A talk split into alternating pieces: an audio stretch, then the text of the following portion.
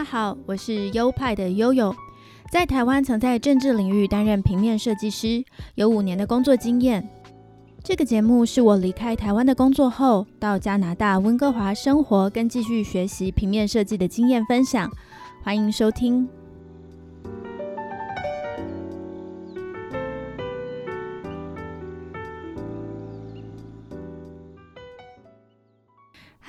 欢迎来到优派 Podcast EP 三十九。台湾的大家新年快乐！年假大家要做什么呢？无聊的话可以听听优派 Podcast 哦，把之前旧的再拿来听一遍，也是很杀时间的。也不知道大家面对这个年假的心情是怎样？是很开心可以出门玩，可以放假休息一下吗？还是觉得要面对家人、亲戚、朋友，对那样的社交感到焦虑呢？会因为年节大扫除或是其他的杂事感到厌烦吗？都可以留言跟我分享哦，欢迎。温哥华这边因为华人非常多，其实也非常有过年的气氛。不只是华人超市，现在连西方人开的商店也开始在贴红纸跟挂红灯笼了。而且到哪里都还是新年歌曲那种咚隆咚隆锵的那种音乐。真的是觉得好像逃到世界哪个角落都躲不掉这样的过年歌曲一样。另外，在中国城 Chinatown 那边也会非常的热闹。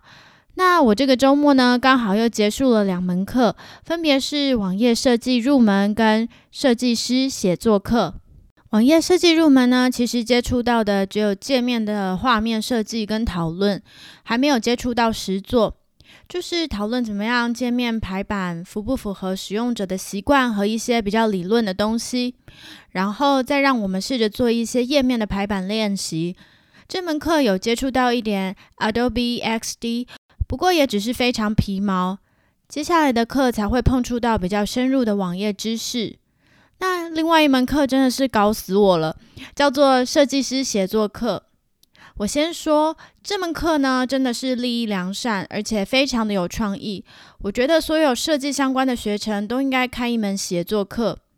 我还记得啊，以前在研究所，大家在写毕业论文的时候，很多人因为文笔程度不到，写不出自己的创作论述。照理来说，创作论述应该是内心最有感觉的东西嘛，但是很多人是表达不出来的。再加上现在是一个社群平台发达的时代，平台上发文经营自己已经是一个相当重要的技能了，还是要有一点文笔才行啊！在这个时代里，这门课就是教我们如何写好 blog、设计文案或 email，其实都蛮实用的。但我会觉得很辛苦，是因为作业很多。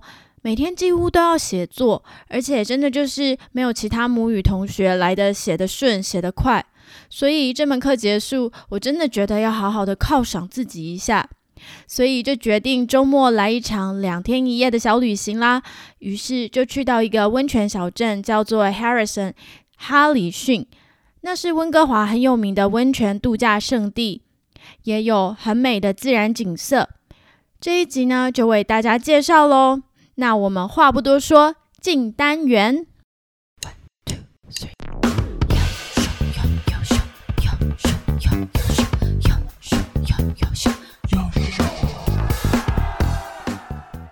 加拿大 BC 省有火山跟地热，所以有一些温泉。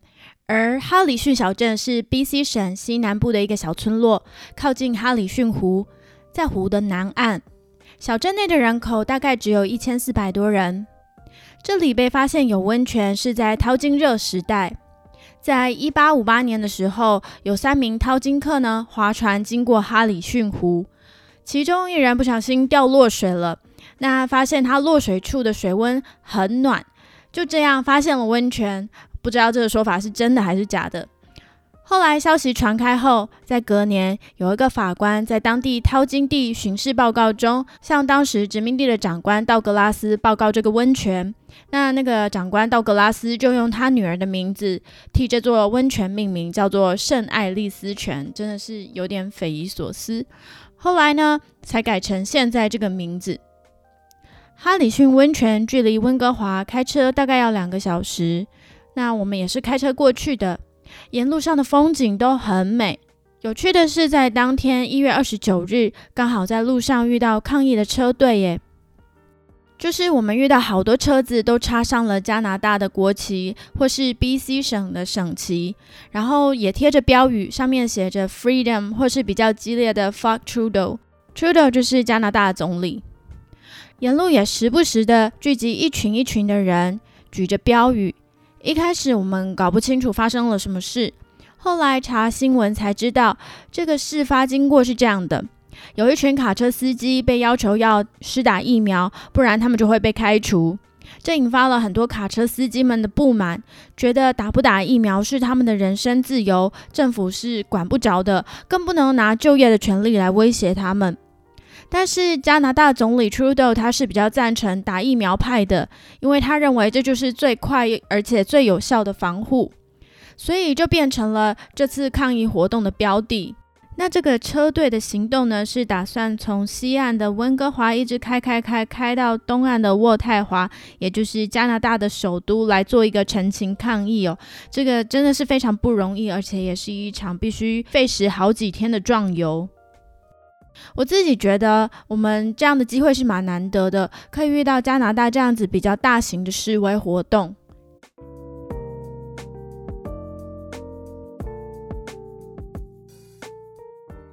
那经过了这个小插曲，我们顺利的来到温泉小镇，真的是很漂亮的湖光山色，而且当天的气温偏冷，其实是很适合泡温泉的天气。在当地有一个温泉度假村，叫做 Harrison Hot Springs Resort，来泡温泉的人几乎都会订这个地方。它是一个结合住宿、餐厅、bar、纪念品店跟多项室内、室外温泉设施的度假会馆。它的这些温泉是只供住宿的旅客使用的。我们订的就是这一间温泉会馆，但一到那里呢，就被大量的农历春年中国风的装饰吓了一跳，真的是感觉全世界都在过农历春节的感觉。然后我们去 check in，再入房，房间空间很大，设施该有的也都有，干净，其实都还蛮不错的。然后还有一个小阳台。阳台走出去呢，就可以看到户外的游泳池。它户外的温泉游泳池有三个，有的蛮像温水游泳池那样的长相。我们当天就先休息，然后找晚餐来吃，再去泡个温泉。我们并没有在会馆里吃饭，反而是到外面找。但是我建议游客要有心理准备，因为附近的餐厅看起来没有很多，而且价格也不便宜哦。我们找到一间日式的餐厅，是一对日本老夫妻开的店。呃，菜色不难吃，中等水准，没有什么客人，收费也偏高。吃完了晚餐，我们回到会馆，准备去泡温泉。那我们就是先换好泳衣，再披上饭店里提供的浴袍。但户外真的好冷好冷，所以我们就急急下水。那里并没有很好的置物的地方，所以我们就把浴袍都披在石头上。一下水呢，我觉得水温就不够热，就觉得跟我想象的差很多。好险，我们后来有找到温泉的出水口，就是一直灌入大量的热水的地方，所以我就窝在出水口的前面，完全不想动，不然我觉得我真的会冷死诶。我在想，应该是天气太冷，所以热水一出来没多久就冷却了吧。而其他游客竟然完全都不怕冷，诶，不愧是加拿大人。整个场合都是大人小孩的嬉戏的声音。那另外一个泳池挤满了很多年轻人，人密集到我觉得有点危险，不知道会不会被传染 COVID，所以我也不太敢去。而且感觉好多肉都挤在一起，你们也知道嘛，就是洋妞都穿的很辣，啊远远看就是一群在晃动的肉。那那个池子里还有人在那边喝酒啊，或者是在附近抽大麻、跳街舞、狂欢啊、尖叫啊，哇，这就是真的所谓的酒池肉林，literally 的酒池肉林诶。所以那个池我其实就是不太敢靠近。而后来我实在冷到有点受不了了，就往室内去。室内的温度就好很多，可是我还是不太习惯，因为以前到日本玩就有泡温泉的经验。那里下温泉前，大家都必须到冲澡区先把自己洗干净再下水，感觉比较卫生。水的温度也是很高的，所有的旅客都安安静静的在泡汤，那种感觉很舒服。静静的听着流水的声音，缓缓的感受自己血液的流动，然后在那个雾气蒸腾里面，很像一种修行一样，让自己放松跟休息。我觉得那是我很喜欢的温泉体验。那哈里逊的温泉，我觉得就是一个比较娱乐走向的场所，所以其实是可以想象成温水游泳池，两种的体验是非常不一样的。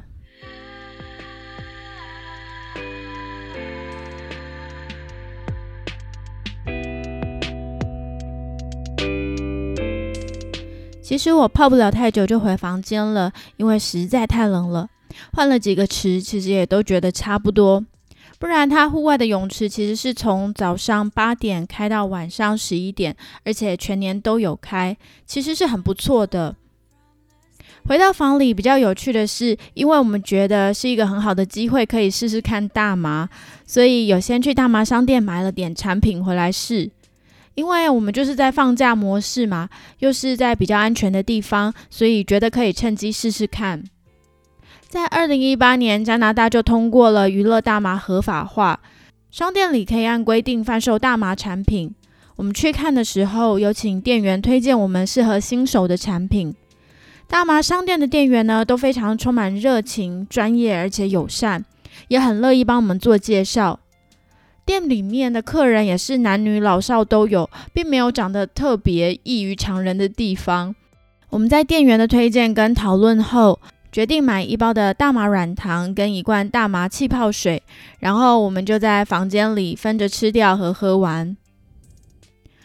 我们先是吃一颗软糖，那个软糖真的很好吃，比市面上一般的软糖都好吃。但是吃一个下去真的是没有什么感觉。那我就上网查了一下，好像要至少九十分钟才会逐渐有效果。结果九十分钟过去后，我们实在没有感觉，就把剩下没有多少的糖跟饮料都吃完喝完了。结果等了好久，还是没有什么感觉。我想应该是分量浓度太低了。等到晚上十二点多，我都觉得困了，还是没有什么嗨的感觉。因为我们买的是那种会比较嗨的大麻，结果都没有效果，所以就整个放弃，直接睡了。所以说呢，这算是一个没有成功的体验。未来可能会再试试看，而且我之前一直想在优派 Podcast 放一集大麻特辑，所以也请各位静待，我一定会出这一集的。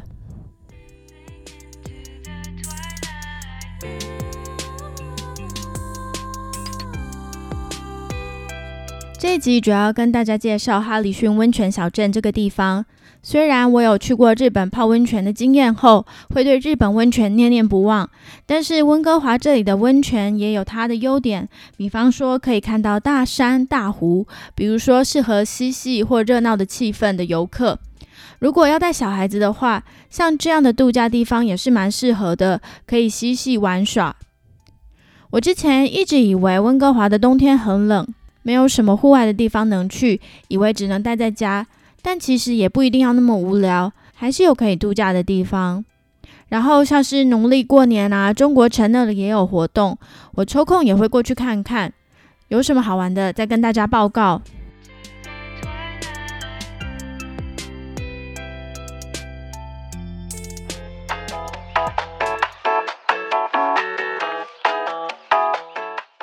好的，那这就是本集全部的内容啦，希望大家会喜欢。不管是新朋友、旧听众，也非常感谢你收听到现在。另外，再麻烦大家不吝啬的分享或赞助啦，赞助的链接就在每集的节目说明里面，欢迎大家慷慨解囊，新年快乐！本节目还有官方的 IG 账号是优派底线 Studio，拼法是 Y O P I E 底线 S T U D I O。好的，那我们下周周二同一时间线上再见喽！假期愉快，新年快乐，拜拜。